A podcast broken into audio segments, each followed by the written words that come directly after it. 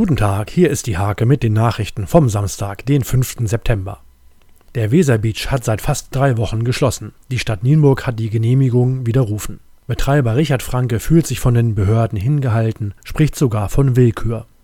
Ein elfjähriger Junge zeigte einem Polizisten ein offenbar gefälschtes Attest, das ihn von der Maskenpflicht befreit. Nun ermitteln die Beamten wegen des Verdachts auf Urkundenfälschung. Wer in Holtorf auf die Pferdener Landstraße abbiegen möchte, muss meistens viel Geduld haben. Abhilfe könnte mit einer speziellen Ampellösung geschaffen werden.